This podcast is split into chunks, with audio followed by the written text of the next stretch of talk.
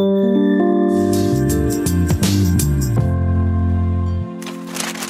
Краснодарскому краю исполняется 85 лет. Ну, я считаю, что это самый многонациональный регион, и, возможно, есть еще какие-то, но я о них лично не знаю. Меня зовут Арсений, и в этом подкасте я предлагаю поговорить о том, как развивался наш край и о том, как жили люди на протяжении этого времени в нашем регионе. Сегодня к нам пришел Артур, и в руках у него газета – Артур, привет, расскажи, что это? Да, э, Арсений, здравствуйте. Действительно, я пришел э, с газеты с номером от 1937 года. Но для начала хотелось бы, наверное, рассказать вообще о истории э, Краснодарского края. Ведь до него устройство Кубани имело вот почти полуторавековую историю. До образования края. До образования именно, да, края. Изначально вообще территория края входила в Кубанскую область с центром в Екатеринодаре. И она была образована в 1860 году из исторически сложившейся вот земель черноморских и линейных казаков. Подожди, ну получается, что территория нашего края уже была самостоятельной единицей еще во времена Российской империи. Да, до свержения той самой монархии, как сейчас принято говорить, или до переворота 17 года, в 20 году была создана а, единая Кубано-Черноморская область с центром Екатеринодаре. Также к ней присоединилась и Адыгея. Спустя 4 года Кубано-Черноморская область упразднилась. Ее города и районы вошли в Северо-Кавказский край. Центром стал уже Ростов-на-Дону. Спустя 10 лет занимавшие вот огромную территорию Северо-Кавказский край разделили на два. Азово-Черноморский с центром в Ростове и Северо-Кавказский в Пятигорске. Но Кубань и Адыгея отошли к Азово-Черноморскому. И из-за того, что отдаленный был а, центр, поэтому вот как-то развитие края замедлялось. Слушай, ну вот как ты сейчас сказал, становится ясно, что это было оправданное решение руководства, а не просто какая-то дележка земель, потому что кому-то хочется больше территории, а кому-то не хочется, но придется отдать. Так, ну а газета, с которой ты пришел, я смотрю, там вот что-то сказано на первой странице об упразднении крупного Азово-Черноморского края. Да, совершенно верно. В 1937 году после преобразований пределы Краснодарского края пришли к историческим границам. И в газете «Красное знамя» прямо на первой полосе 12 сентября 1937 года вот есть заметка, что Центральный исполнительный комитет СССР утвердил постановление об образовании а, Ростовской на Дону области, выделенной из Азово-Черноморского края, а также о переименовании Азово-Черноморского края Краснодарске с перенесением центра вот из Ростова к нам сюда, в Краснодар. Так, это получается, что как раз в этот момент, скорее всего, началось соперничество наших городов, постоянное перетягивание одеяла на себя между краснодарцами и ростовчанами. Ну, скорее всего, да, да ты прав, что за звание столицы Юга борьба и началась. Также Краснодар стал сразу богатейшим центром Кубани и Черноморья. И вот есть статья прям под постановлением, называется как «Краснодар – краевой центр». Ну, коротко, да, из статьи, что угу. тучный чернозем Кубани может соперничать с лучшими землями мира, что побережье Черноморья с его замечательными санаториями и богатствами также может соперничать с лучшими курортами Европы. Вот здесь а, я вижу дальше про нефть еще сказано. Да, да, да, совершенно верно, что наш край, во-первых, богат нефтью, и в недрах его неизведанные богатства. И организация Краевого центра в городе Краснодар приблизит руководство повысить производительные силы вот всех предприятий, совхозов, колхозов, то есть всего этого чтобы вот именно Краснодарский край стал таким передовым центром. И вот здесь как раз вот последняя цитата, что задача заключается в том, чтобы упорно и настойчиво бороться за ликвидацию последствий вредительства, беспощадно разоблачать и выкорчевывать всех до единого врагов народа, притаившихся в щелях. Упорно, настойчиво работать над тем, чтобы превратить богатейшие районы Кубани и Черноморья в цветущий Краснодарский край. За дело, товарищи. Серьезно? серьезное заявление, однако. Ну, это все официоз, его сейчас полно.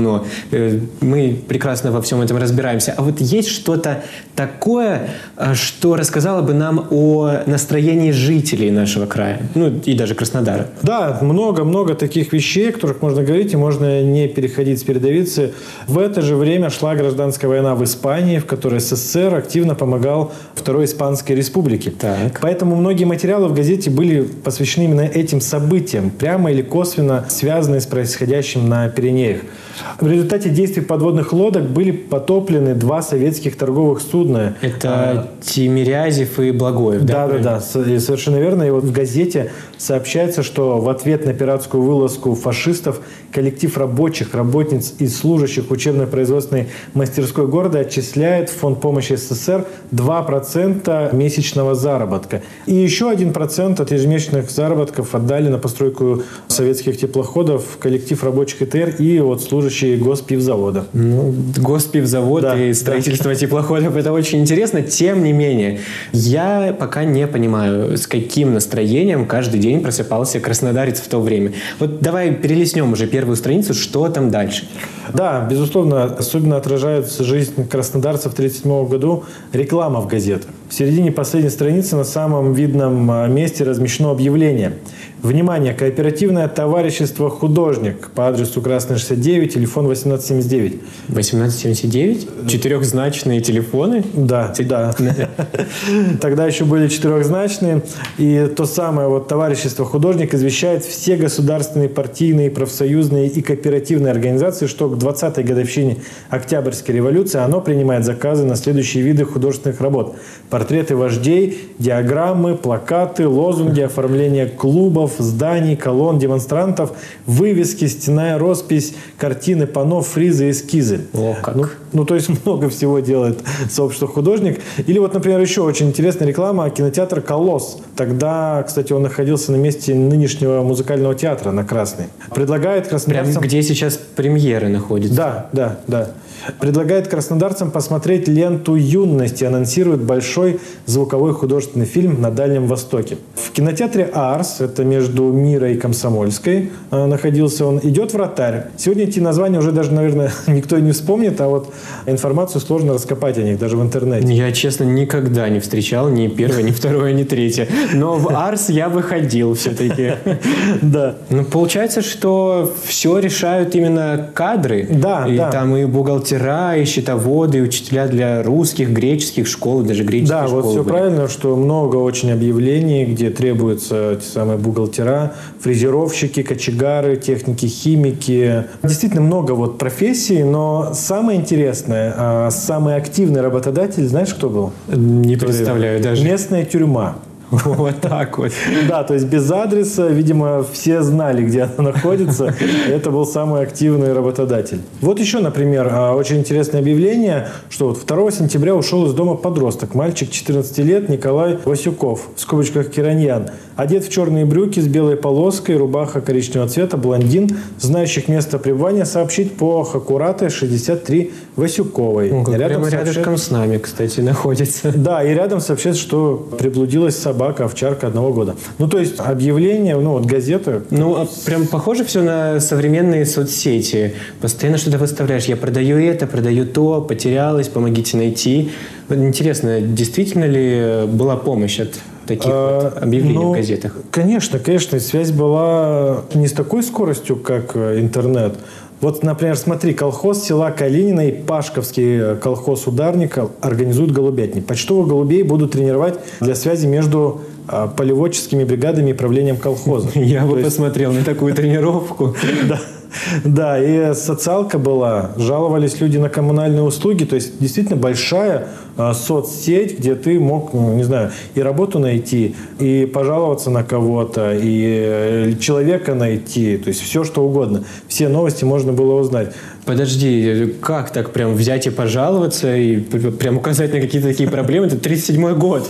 Ну, совершенно верно, да, 37-й год. И, например, вот в одной из заметок э, люди вот э, писали, что на углу улиц Красная Ленина поставлен колодец выше уровня мостовой. И каждый раз, переходя улицу, граждане спотыкаются, ломают ноги, рвут обувь. То есть вот люди написали, соответственно, уже э, власти могут понять, они что же газету читают, и понимают, что вот с чем нужно бороться. Удивительно. Да. Mm. Ну и газета, кстати, напоминает, что уже писала об этом, но вот мер никаких не было принято. То есть, представляешь, газета как бы еще раз напоминает людям во власти или как в нынешних тех что, временах ЖКХ, да, что, да, вам уже проблема уже существует давно. Слушай, ну я бы почитал через несколько выпусков эту газету, вдруг все-таки решили, да, Да, может быть, там уже на первой странице все ликуют. Ну, я надеюсь, что да, колодец э, исправили, э, мальчика нашли, а тюрьма вот стала, нашла себе новых сотрудников. Что же, Артур, спасибо огромное за такое погружение в эпоху. Сразу видно, что Краснодар уже тогда был разноплановым, живым таким настоящим обособленным организмом. Кстати, вот насколько я помню, примерно в эти года в городе проживало около 200 тысяч человек уже. Да, совершенно верно. Ну, на сегодня все. Прощаемся. Дальше узнаем, что еще волновало жителей до военного Краснодара. От отношений между супругами и соседями до даже международной обстановки слушайте в наших следующих подкастах по страницам газет.